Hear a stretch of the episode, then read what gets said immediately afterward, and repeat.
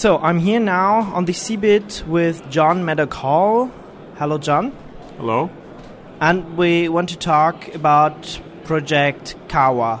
So maybe you can just e- explain a bit what is it? Um, yeah, what, what what is your connection with the, this project? Well, about five years ago, I started going down to Brazil and talking about the use of client server software and client server operating systems, much along the lines of the Linux terminal server project, where you have a server that has all of the programs and data on it, and then you use thin clients to for the actual desktop. And as I started to talk about this, I realized that perhaps I could also generate a significant number of jobs because I kept having free software people come up to me and say, How can I make money with free software? So I started putting together a whole series of things and said, Well, what we can do is have server systems in the basement of the tall office buildings and tall apartment houses that are characteristic of cities like Sao Paulo and Curitiba, Brazil, and then have thin clients throughout the rest of the building to actually be the thing you log into and the graphic interface and stuff like that. And that a person could actually own the servers and own the thin clients, and the users of them would only pay a rent, a lease uh, for that. So if your thin client broke, for instance, you wouldn't have to worry about saving up money to buy another one. You would simply take it to the person and say, "Give me another one," and they would give you one, and that would be it. Um, when the server needed to be expanded to have more disk space or more memory, there'd be a person who was not only uh, able to do it, but it also financially planned to do that. So you would basically have as much CPU and memory and disk space available to you as you needed, and you wouldn't have to plan the capital investment to do it. So we would be also cutting down on the amount of electricity that people use. Instead of using a 300 or 350 watt desktop, you'd be using a 10 watt desktop, which means you could leave it on all the time. So this could now become your telephone, your TV, your alarm clock, your calendar, all these types of things. And as I started working on this more and more, I started talking to other people about it and giving presentations, and eventually this became Project Cauã. So our idea is to create a completely open, all available information, completely free. Anybody, if they looked at this and said, "This is the type of business that I want to be in," would be able to go train themselves, get the certification, get licensed by the government to do it, borrow the money from a bank, and go into business. So it's not just uh, a terminal project for uh, Brazil. It's really about the people and uh, getting them um, to work there and uh, getting yeah to, to, pay their rents and, and something like this to start a business. Absolutely. Because it's hard to start a business. Uh, people, you know, you could be a very technical person. You can know a lot about free software and Linux, but you may not necessarily know how to start a business.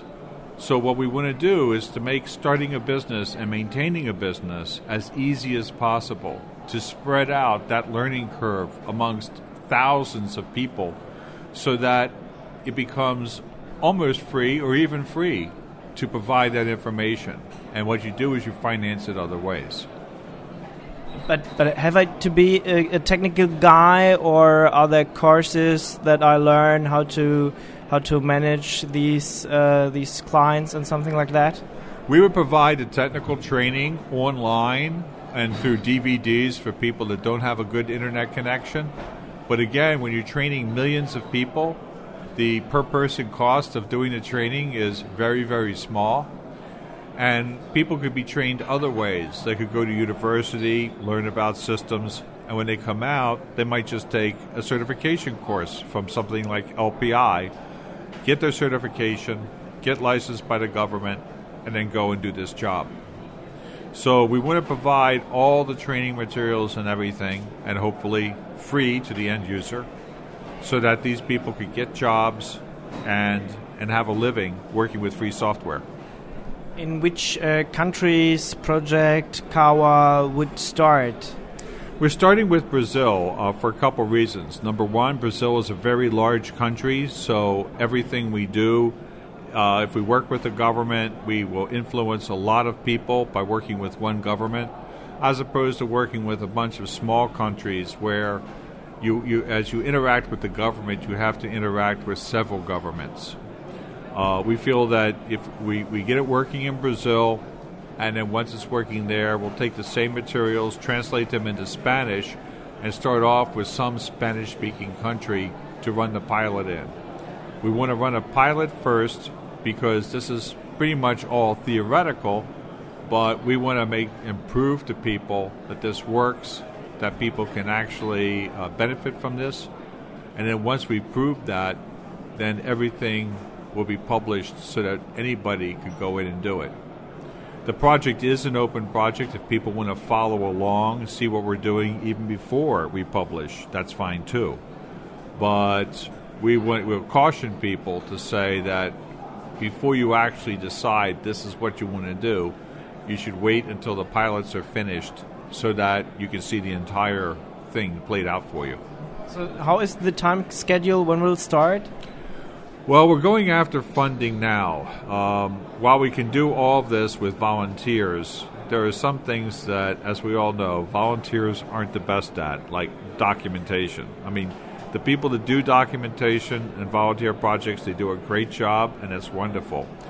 But finding enough people to be really interested in doing the documentation is sometimes hard uh, doing things like working with the government for licensing or doing legal things. Lawyers do donate their time pro bono, but the legal fees that you have to pay for registering stuff and legal assistants who do a lot of the typing and clerical work, those people need to be paid.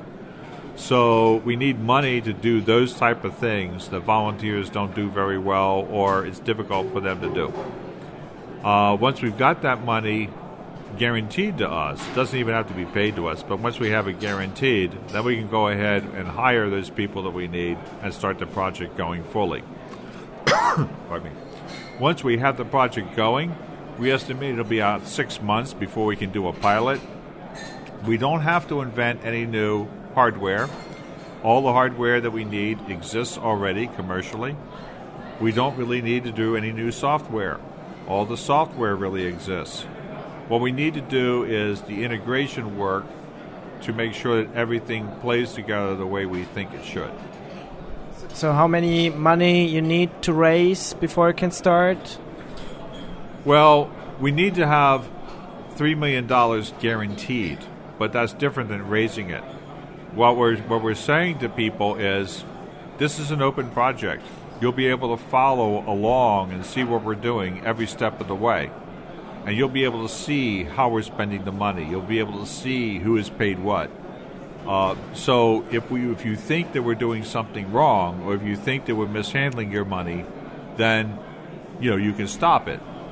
But assuming that we're doing things right, and assuming that we're handling your money in a prudent way, you would guarantee that you would pay us up to a certain amount. So we estimate that we need about $3 million to take the project through the pilot study and to publish the results from the first pilot. After that, we think that we will have additional money coming in because once you've shown a proven product or a proven project, it's always easier to get funding for it than when you first start off. Okay, the thin clients, who will build the thin clients? Um, the first thin clients that we use during the pilot will probably be commercial, off the shelf products that have just about the characteristics that we need. Because the thing that we're really testing here is not the thin client. What we're really testing is the entrepreneur and where the actual model works.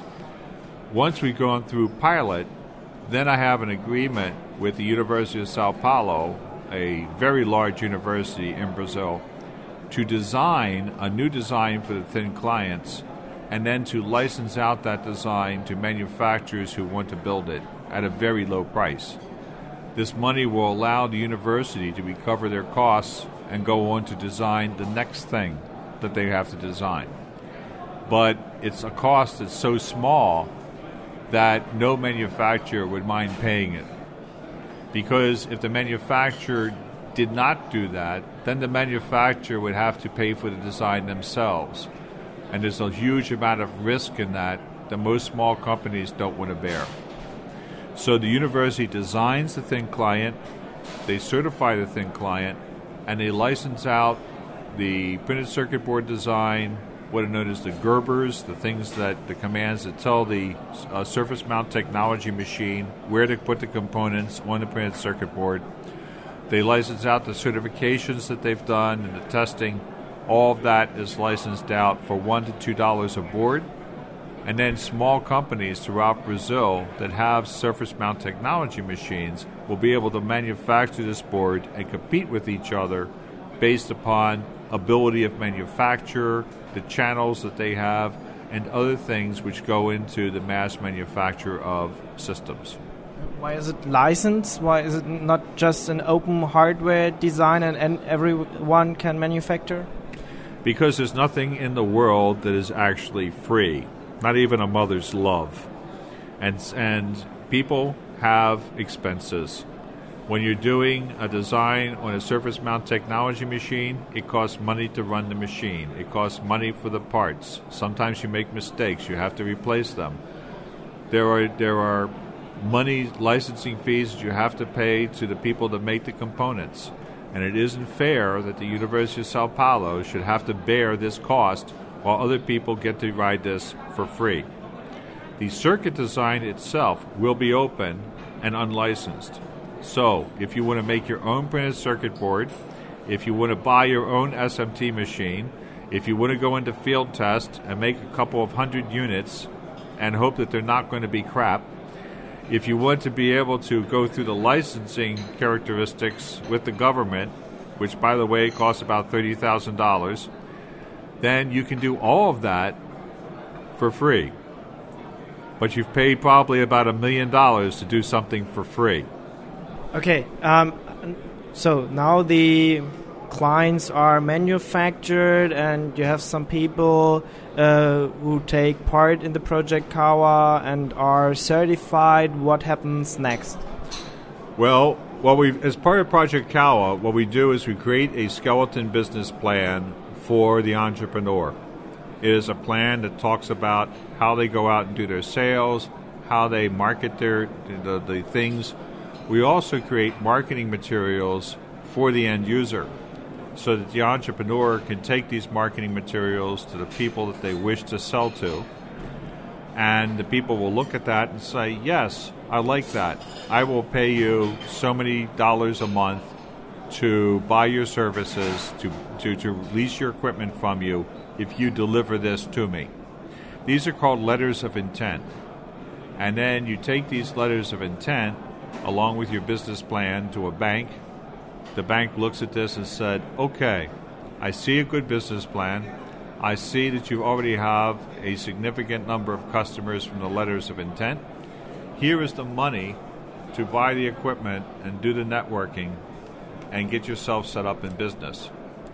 You're already certified and licensed and insured or bonded, so this protects the bank and the bank has, has an underwriting program that in case for some reason you don't pay it back, they will get their money back from the underwriting program. What does it mean, underwriting program?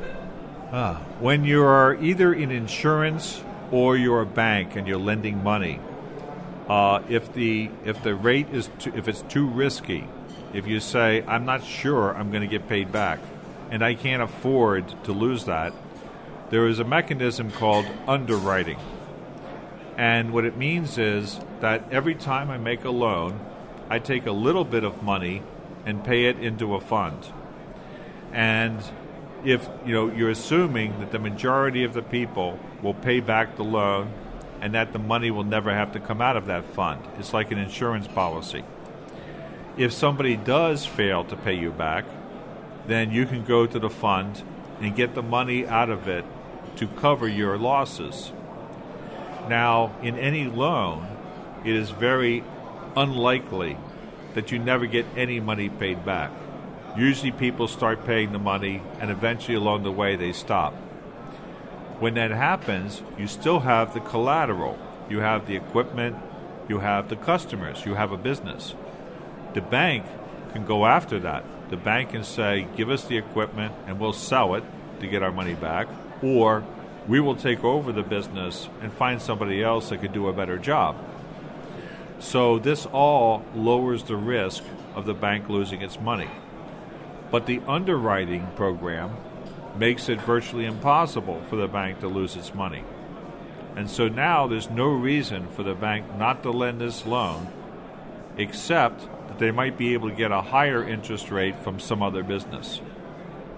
So we've removed the risk of the commercial bank from making the loan. And this is so the bank now looks at this and says, okay, all the conditions for the loan have been met, and you can now get the loan. The person takes the money for the loan, they buy the equipment and the networking, they even could pay somebody to install the networking for them, and they now go into business and they start collecting the money from their customers every month that pays for the software, the hardware, the internet connection, and the services that the people buy. Will you work together with some banks, or could it just be any bank? We will work. To, we will work together with banks. We will, you know, and this is part of what the project is: is to go to these banks, explain to them what the project is, get them to understand it, and get them to join the underwriting program so that they all contribute money. Every time they give out a loan, some of the money from that loan goes to this underwriting pool. And if any one of their loans fails, then they get money back from the underwriting program. So it's like a big insurance policy. But what it does is it eliminates the risk of these banks lending out money to individual people. Will you also help the people um, with trainings for their how, how the marketing works and, and something like this? Absolutely, because that's part that's part of why this project will exist. In 40 years, I have learned that there's two ways you get people to do something. Number one, you increase the benefit of whatever they're doing to the point that they will do it no matter how difficult it is, or you reduce the difficulty of what they're doing to the point that it's so ridiculously easy that they'll do it no matter what the payback. Project Cauã is in the middle. What we're doing is lowering the difficulty by providing the training, by providing the business plans, by providing the marketing materials, and we're increasing the benefit by giving them a program where they make a very good living for Brazil.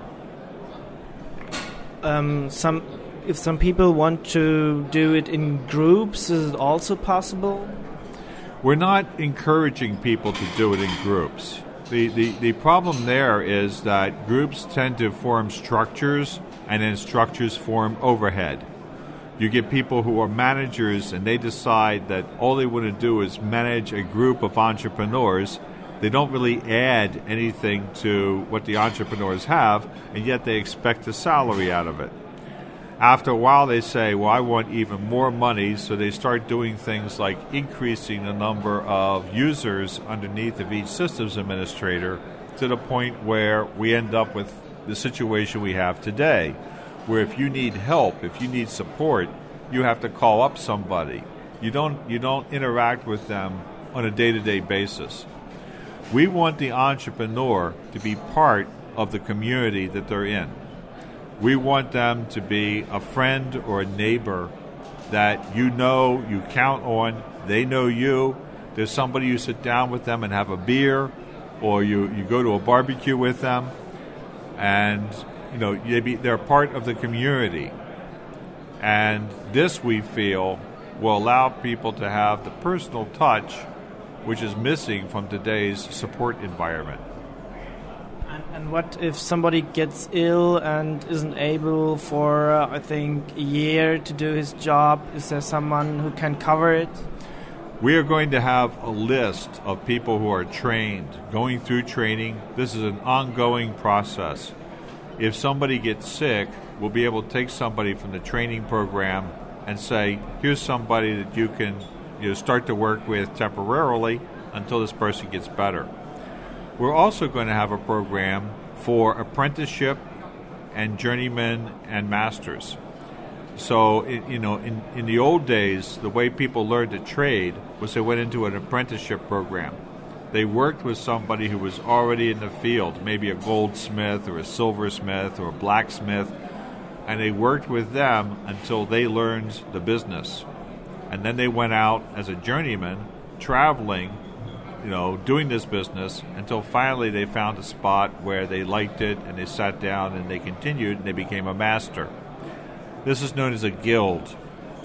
And we want to do the same thing so that people that do not have money to go to school uh, and need to, to work with something, not just study it or read about it to learn about it, would have a way of learning the trade without having to pay money.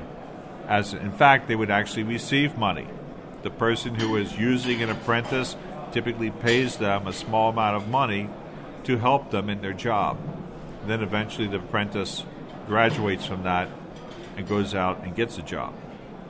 So we'll have an apprenticeship program. We'll also have a list of people that are fully trained that are looking for a situation that would be able to do this temporarily. Uh, how, how, do you know? know um, how many people do you think will you reach? You, uh, you said you will reach millions of people. Um, yeah, when will it be ready? I, I don't know. Um, yeah, I, I, think you okay. You, next year you will have some people in the project go out, take apprentice, and and so on. So how will this work? Well, first of all, let me tell you about you know where the numbers come from. There are 192 million people in Brazil, and about 80 million of them live, or 80% of them live in an urban environment. So that's about 184 million people live in an urban environment, not the countryside, not rural. So, as rough figures, as, as the very most that we would ever see, we say one thin client per person at home and one thin client per person at work, one thin client per person at home and one thin client per person at school. So 184 million people times two, we're up to 368 million people, or 368 million uh, thin clients. And then we also are talking about point of sale terminals cash registers, things like that. There's approximately 90 million of those. So it's about 400 million thin clients. Now that's 100% penetration, and I don't have to tell you that nobody ever gets 100% penetration, not even Microsoft, okay? So, realistically speaking, if we only had 1% penetration, that's still four, 400,000 clients with 1%. And that would be about, and that'd be about 1,000, 2,000 jobs. I must be off someplace in my mathematics, but even with 1% penetration, we still would have to, to have about 40,000 systems administrators.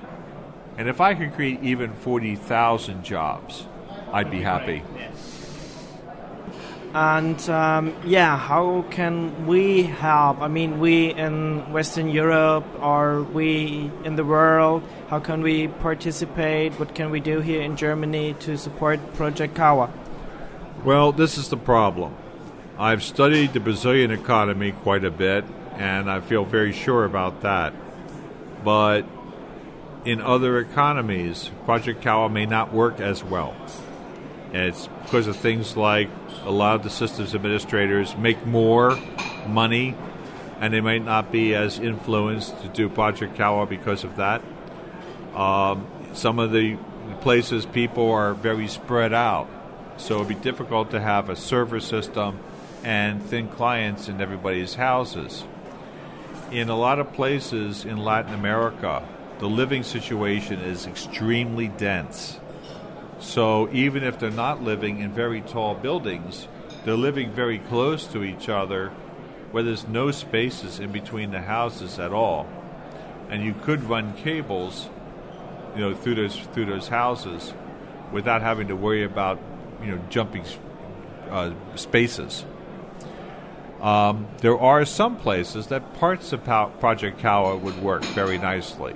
So let's say you're building a new mall or a new supermarket, a new set of stores, and none of the stores have a systems administrator because they're simply too small.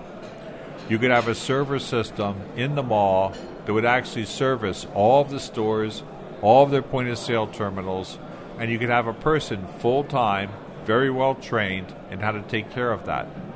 And then you sell computing services to all the little stores as they as they start up. And this way they get really good service. That means that if anything goes wrong, they have somebody on site who can repair it. And, you know, they just are missing some of the things that Project Cauã would give them. So in a lot of areas, it's basically we're going to be saying, here's the information, modify it to meet your needs, and see if it works. In a lot of ways, it's like free so- free software, right? Here's the basic source code, modify it to meet your needs. We don't we don't know if it's going to work for you, but it might. And because it's completely open, nobody will have to ask anybody's permission to go and do that. But can I help you with the marketing things, or can I write good code to support the project and something like that? Absolutely, but I want to wait a little bit rather than get everybody to expend huge amounts of time and effort to see if we actually get the funding we need to take this to pilot. Once the funding is committed, I don't, don't nobody has to give me any money but once the funding is committed, then we can send, you know, engage the community to say, let's go ahead and do this. But I don't want people spending huge amounts of time on this just to find out that it never gets off the ground. I've been there, I've done that. It's not fun. Okay, but where can I find informations? Where can I find the timetable and uh, yeah, frequently have a look at it, how the project is going on? www.projectcaua is spelled C-A-U-A dot org, and underneath of downloads, you'll find a section for documentation. And in that, you'll find a complete description of the project plan, know all of the benefits, why Project Cauã is going on, how it's supposed to be organized, and a little bit more about how we're doing the things that I could ever possibly tell you in a in a, in a radio interview. I will also say that even those are not complete because we will learn things as we go through the pilot.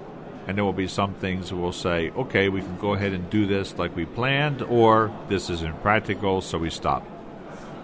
As an example, I normally talk about one or two different types of business plans that the entrepreneur could have. There's actually, I've, I've identified at least 12 so, you know, I, I just don't have the time to put down at this point every single status and, and business plan that can be done.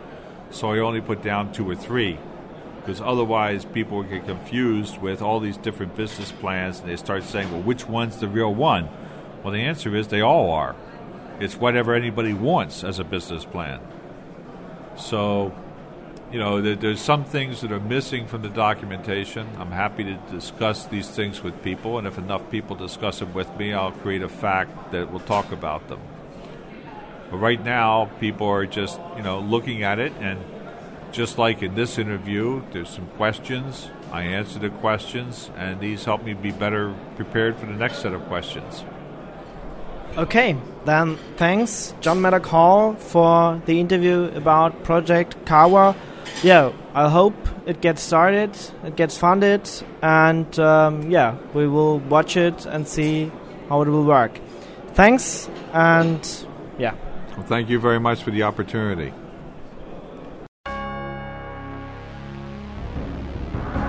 Das war eine Sendung von Radio Tux, herausgegeben im Jahr 2011 unter Creative Commons by Non-Commercial Sharealike.de. Lieder sind eventuell anders lizenziert.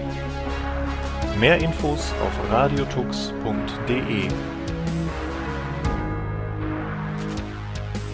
Unterstützt von Open Coffee, B Linux, Tarent und Fairtrade Software.